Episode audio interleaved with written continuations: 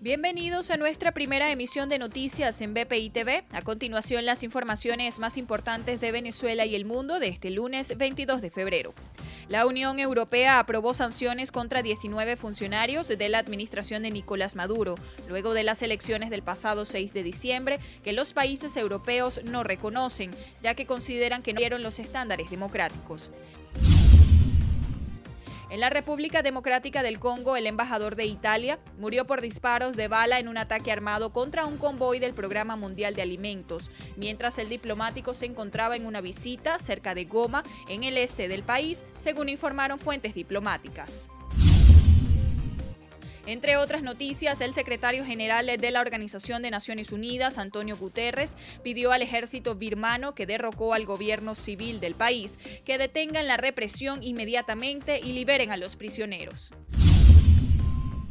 En Ecuador, el economista de izquierda Andrés Arauz y el ex banquero de derecha Guillermo Lazo disputarán el balotaje presidencial del 11 de abril en Ecuador tras los comicios desde hace dos semanas, según lo anunció el Consejo Nacional Electoral.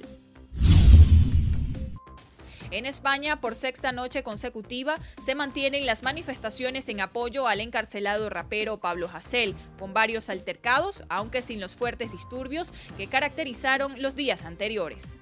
Para el desarrollo de estas y otras informaciones, los invitamos a sintonizar nuestra emisión central de noticias a través de Roku, Apple TV, Amazon Fire y nuestro canal de YouTube. También puede visitarnos en nuestra página web www.bpitv.com y seguirnos en las redes sociales como arroba bpitv.